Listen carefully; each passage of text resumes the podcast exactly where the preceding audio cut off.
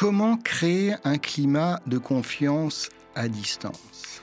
Comment créer la confiance? Est-ce que c'est si différent à distance qu'en présentiel? Je trouve que la notion de manager bienveillant a bien sa place aujourd'hui et que ce sont des mots qui font sens. Bienvenue dans Principe Actif, le booster bien-être en entreprise, un podcast d'AXA Prévention sur les risques au travail et les moyens pour mieux les prévenir. Dans cette série, nous vous proposons une réflexion sur des enjeux qui concernent autant le collectif de l'équipe que le bien-être physique et psychologique des salariés. Après une bonne dose de conseils et de réflexes à adopter chez soi pour organiser au mieux son espace de travail, nous allons maintenant aborder la question du lien à distance. Xavier Chanard est l'homme de la situation pour nous éclairer sur ces enjeux. Expert en coaching individuel et collectif de dirigeants et managers, il intervient en entreprise pour des missions de formation et de gestion de crise humaine. Depuis un an, son travail est essentiellement centré sur des missions liées au télétravail. Avec lui, nous allons tenter de répondre au mieux à ces nouveaux enjeux et vous apporter les meilleurs outils pour collaborer à distance. Le confinement et le télétravail nous ont révélé l'importance des relations sociales dans notre sphère privée comme professionnelle. L'absence de contact réel a compliqué notre rapport aux autres et a créé des carences en matière de sociabilité. Le monde de l'entreprise est en pleine réflexion sur l'avenir du bureau. La crise sanitaire a fait émerger de nouvelles formes d'organisation et un nouvel agencement semble possible entre le travail sur site et à domicile. Avec une bonne démarche de conduite du changement, le télétravail a en réalité beaucoup de potentiel. Dans l'urgence de la crise sanitaire, les managers et les collaborateurs ont dû s'adapter un peu brutalement à la situation. Or, cette nouvelle forme d'organisation professionnelle, nous l'avons compris dans le premier épisode, ne s'improvise pas. Les salariés ont besoin d'être préparés et de bien comprendre les changements que ce nouveau mode de travail implique. Du côté des managers, c'est aussi un réapprentissage. Nous verrons que le télétravail requiert d'autres manières de manager qui passent par plus de délégation, de planification et d'anticipation. Le manager a donc d'autant plus besoin de s'y former. Il faut qu'il soit plus clair et qu'il connaisse mieux chaque collaborateur et son mode de fonctionnement. Dans un groupe réuni physiquement dans un espace commun, la régulation des difficultés est plus simple. Dans un système de télétravail, l'un des rôles clés du manager sera de faire continuer à vivre les échanges. Et nous verrons que même en télétravail, il faut conserver une dimension collective. L'enjeu central, c'est celui de garder le lien et la cohésion d'équipe. Alors, dans ces conditions, comment le conserver ce lien avec les collaborateurs malgré les contextes de distanciation? Quels sont les facteurs qui détériorent ou améliorent la motivation au sein de l'équipe? Et comment maintenir un collectif performant? Voici le cas d'une salariée, Alexandra, 38 ans, consultante au sein d'un cabinet de conseil, qui ne s'est pas rendue au bureau pendant plusieurs mois et qui a traversé une période dépressive en travaillant chez elle. Elle dit s'être sentie sans cesse contrôlée. N'étant pas dans les murs du travail, elle a l'impression de ne plus avoir d'intimité que l'on rentre chez elle de manière permanente. Nous sommes constamment connectés sur notre ordinateur et donc en ligne pour répondre à de multiples sollicitations, et ça m'épuise. Xavier Chanard, quelles sont les causes possibles de cet épuisement psychologique? Peut-être que cette période de confinement euh, nous amène à se repli sur nous-mêmes et à vivre euh, notre réalité du moment, c'est-à-dire euh, se sentir sous contrôle, se sentir isolé. Maintenant, on va voir que à travers ce que vit Alexandra, eh bien, il y a aussi peut-être des bénéfices que l'on va explorer un petit peu plus tard dans cet euh, isolement, ce repli sur elle-même qu'elle a vécu, elle a pu être touchée de trois manières. La première, c'est l'impact dans son corps. On peut imaginer une batterie, une batterie électrique qui est en fait à l'origine de notre système nerveux, on est chargé d'électricité, et cette électricité va générer euh, de l'énergie. Alors si Alexandra vit mal se replie, eh bien, euh, peut-être que dans son corps, ça va se ressentir. Alors ça va impacter évidemment sa position de travail, le nombre de pas qu'elle fait dans la journée, comment elle s'alimente. Ça, c'est un premier facteur. Deuxième facteur qui peut euh, agir sur l'état dépressif d'Alexandra, c'est son mental. Deuxième batterie. Après le corps, l'esprit. Alors qu'est-ce que c'est qu'une batterie électrique mentale? Eh bien, quand elle est bien chargée, cette batterie électrique mentale, c'est notre capacité à nous concentrer, notre attention dirigée. Alors si Alexandra est concentrée euh, toute la journée sur son travail et que ça fonctionne, tant mieux, mais en même temps, si c'est trop, eh bien, il risque d'y avoir des répercussions sur son sommeil, ou il risque dans sa journée, le lendemain, après avoir été trop chargé mentalement, eh bien, de dire un mot à la place d'un autre, d'avoir des trous dans sa mémoire, etc. Troisième impact que peut vivre Alexandra dans cet isolement, ce sont ses émotions. Ça veut dire en gros, est-ce que Alexandra a le contrôle de ses émotions? Est-ce que même quand elle sent une surcharge émotionnelle, par exemple, je suis en colère et j'ai envie d'exploser, ou j'ai un petit peu peur de ce qui se passe et j'ai envie de me couper du monde, donc ça nous renvoie bien à cette notion d'électricité, eh bien on va déjà essayer d'observer ces trois batteries et de se dire, on va mesurer le niveau euh, si vous voulez, de, bien vivre, de bien-être euh, en entreprise ou dans le travail et à la maison qui se mélangent sur la batterie la plus faible. C'est-à-dire que si Alexandra est passionnée par ce qu'elle fait, batterie mentale bien chargée, batterie émotionnelle bien chargée, mais qu'elle a mal au dos parce qu'elle travaille dans son lit euh, depuis des jours et des jours, eh bien on va considérer que son attention au monde est liée à sa batterie la plus faible. Et si on le dit de manière plus physiologique, c'est ce qu'on appelle l'homéostasie. L'homéostasie, c'est quand on dit bah, je me sens bien dans mes baskets, je me sens bien euh, dans ma tête et dans mon corps, je me sens en harmonie avec moi-même. Et donc, le point de départ, c'est faire le point par rapport à ces trois batteries. Alors, on va peut-être prendre quelques instants pour revisiter la notion d'émotion parce que c'est un sujet qui, euh, au cours de cette crise sanitaire, nous a beaucoup préoccupés. Tous autant que nous sommes, elles nous permettent de nous mettre en alerte. Elles nous permettent de recevoir une information nouvelle à laquelle on n'est pas préparé, et puis de mobiliser en nous des énergies, des ressources qui vont nous permettre de dépasser cette situation, de la franchir. Alors, quatre pôles émotionnels, par exemple la colère, nous apporte de l'énergie, la joie bah, nous apporte de la satisfaction, du plaisir, la tristesse nous apporte une sensibilité au monde, c'est-à-dire être centré sur l'autre, et puis la peur, ça vous apporte de la concentration. Ce qui est important dans le cadre d'Alexandra et dans le cadre de la manière dont on peut vivre l'isolement, cette rencontre vie privée, vie professionnelle, c'est de se dire est-ce que je pète les plombs ou pas? Et pour cela, eh bien, il faut repérer si la peur, par exemple, se transforme en terreur et qu'au lieu d'avoir une aide à la concentration, eh bien, on est paralysé. Et c'est peut-être là que c'est intéressant de s'interroger sur qu'est-ce que je peux faire au-delà euh, de l'observation de l'équilibre de mon homéostasie. Dans le cadre du télétravail, le manager a vu son rôle évoluer pour continuer de créer le lien avec ses salariés, avec ses collaborateurs, avec son équipe directe. Alors, principalement, ce qui change, c'est la distance et le devoir de prévention santé du manager qu'il ne faut pas oublier, c'est-à-dire que avant l'efficacité professionnelle, regarder les résultats, si le travail a été réalisé, c'est est-ce que mes collaborateurs vont bien? Est-ce qu'ils sont menacés dans leur santé? Et alors ce qui est très difficile pour le manager, c'est que à distance, eh bien, il entend la voix, il voit vaguement une forme, euh, quelques gestes, bien sûr, quelques intonations de voix, mais tout cela, on le sait très bien, est altéré et modifié par la technique, par la technologie. Et donc, il va avoir moins de signes de reconnaissance de l'état de santé de son collaborateur. Le manager, en visioconférence, va devoir redoubler d'efforts pour percevoir des signes de communication verbale, non verbale et paraverbale de ses collaborateurs. Dans le cadre du télétravail, il y a quand même quelque chose de nouveau qui vient d'apparaître. C'est eh bien que l'on se voit comme dans un miroir.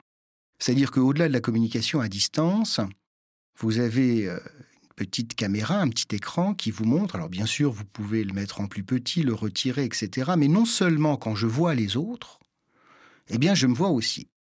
Et alors si vous voulez, au niveau de la sollicitation de votre cerveau, qui s'adapte en temps réel, qui calcule en fonction des informations cognitives qu'il reçoit, et ça va le solliciter davantage.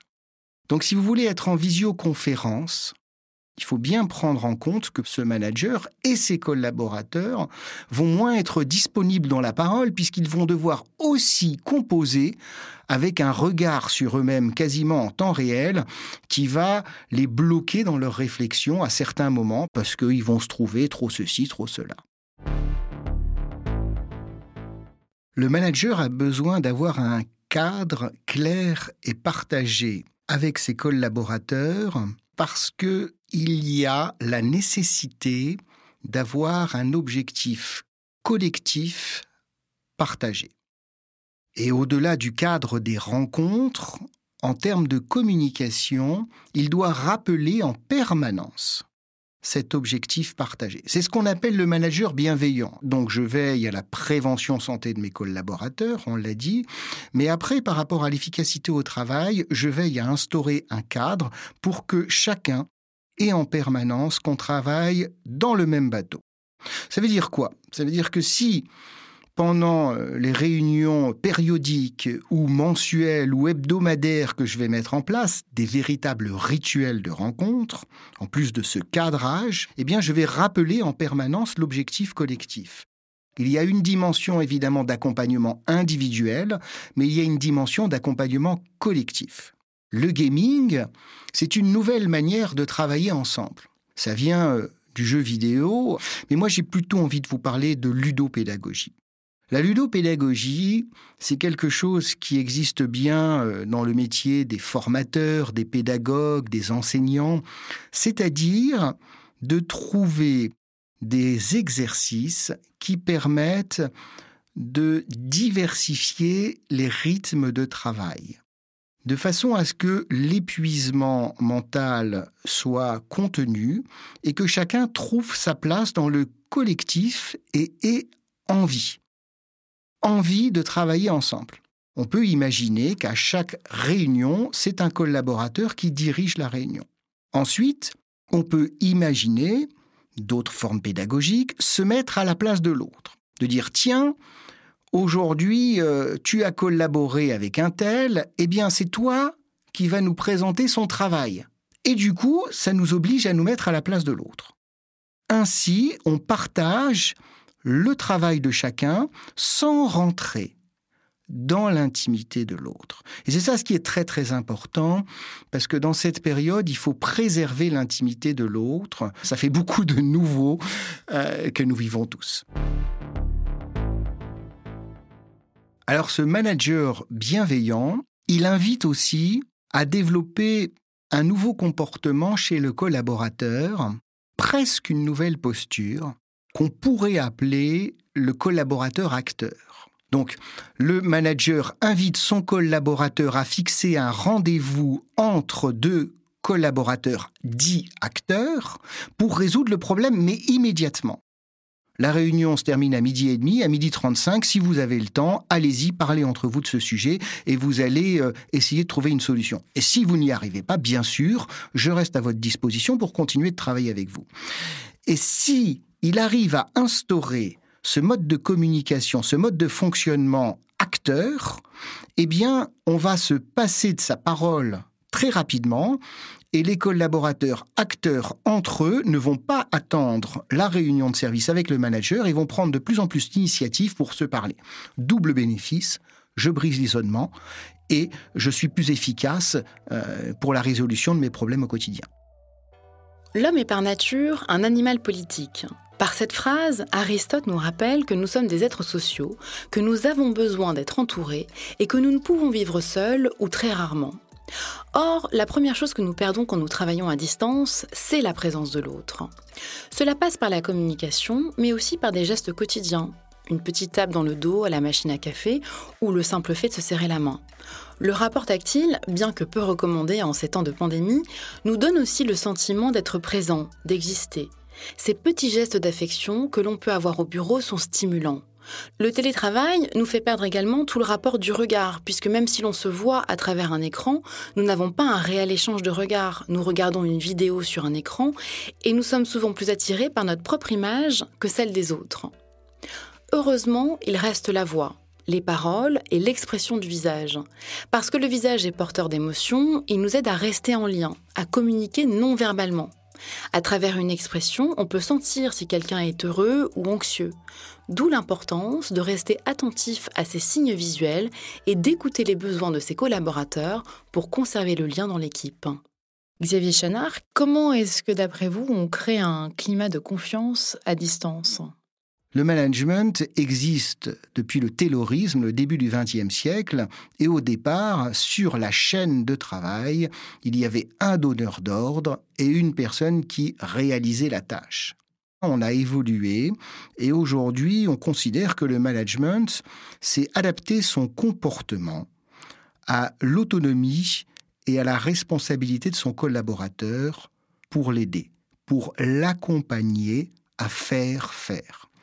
Et la nuance avec le manager et le manager bienveillant, c'est cette notion d'accompagnement. On parlait aussi pendant un certain temps de manager coach. Aujourd'hui, je trouve que l'idée du manager bienveillant a une notion de respect de l'intimité. Parce que quand on est bienveillant, il y a euh, bien d'un côté et puis veillant à ce que ça se passe bien. Et on ne peut pas faire abstraction de l'individu dans son intégrité. On ne peut pas être centré que sur le travail. Donc, et c'est un point de vue personnel, est-ce que c'est si différent à distance qu'en présentiel? Je crois que l'on peut instaurer la confiance à distance par le non-jugement. D'après vous, les points forts du télétravail, Xavier Chenard? Chacun y verra son confort, mais ce qui est intéressant, c'est de distinguer confort et inconfort. Quand on est à la maison, il y a des choses confortables qui sont euh, imaginées, qu'on a prévues, on a fait son organisation personnelle, et puis il y a des choses inconfortables qui sont l'imprévu de la vie quotidienne, de la vie privée, que l'on n'avait pas vu s'installer au milieu de sa vie professionnelle. Donc, on part du principe qu'en télétravail, son confort peut provenir de son organisation de travail personnelle et du temps que l'on va détacher pour sa vie personnelle et familiale. Donc, c'est pas mal le télétravail, mais forcément, si on est sur deux sujets en même temps, en termes d'énergie et de limites, on va trouver plus rapidement euh, euh, le bout de ce système. Et donc, euh, on va peut-être être moins efficient. Donc, le télétravail, oui, c'est bien, mais est-ce que c'est possible en permanence? Ça, c'est une autre question. Qu'est-ce qu'on perd en télétravail? Avant tout, le lien avec les autres un peu plus euh, de proximité avec sa famille, bien sûr, mais malgré cela, on peut aussi perdre le lien euh, avec ses proches qui sont euh, la porte d'à côté. Donc, ce que l'on perd, eh bien quand même, c'est la relation sociale et affective à l'autre. L'être humain a besoin de partager. Et il n'y a pas de différence, en fin de compte, entre la vie personnelle et la vie professionnelle sur cette dimension. Donc, quand on revient sur site, on partage la vie de l'entreprise. Il y a toujours cette balance en permanence qui nous questionne, mais au final, on appartient à un groupe.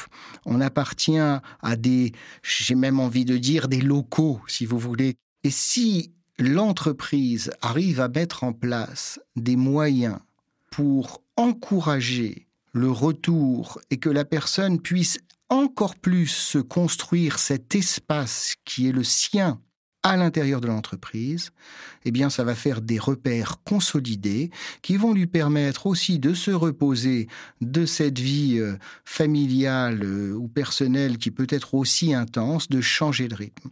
Donc, c'est important d'alterner le travail individuel, le travail collectif, les entretiens de face à face, les entretiens en visioconférence, et c'est finalement demain le mélange de toutes les bonnes pratiques que l'on aura trouvées, toutes ces nouvelles zones de confort que l'on se sera appropriées, qui feront qu'on va développer non seulement euh, notre efficacité au travail, mais pas au détriment de sa santé. Bien au contraire, c'est en renforçant la prévention santé et ce qu'on appelle la qualité de vie au travail que l'on arrivera à développer l'efficience. Dans ce second épisode, nous nous sommes concentrés sur les enjeux du télétravail et le maintien du lien dans la distanciation avec un management plus flexible, moins axé sur le contrôle et plus attentif au bien-être des salariés. Mais si le télétravail a été majoritairement appliqué dans les entreprises, les salariés en première ligne, eux, sont restés en poste depuis le début de la crise. Une mobilisation dans la durée qui les a fragilisés et qui a affecté leur qualité de vie. Nous analyserons avec le psychologue Frédéric Nunes ses conséquences et les solutions possibles pour maintenir un horizon.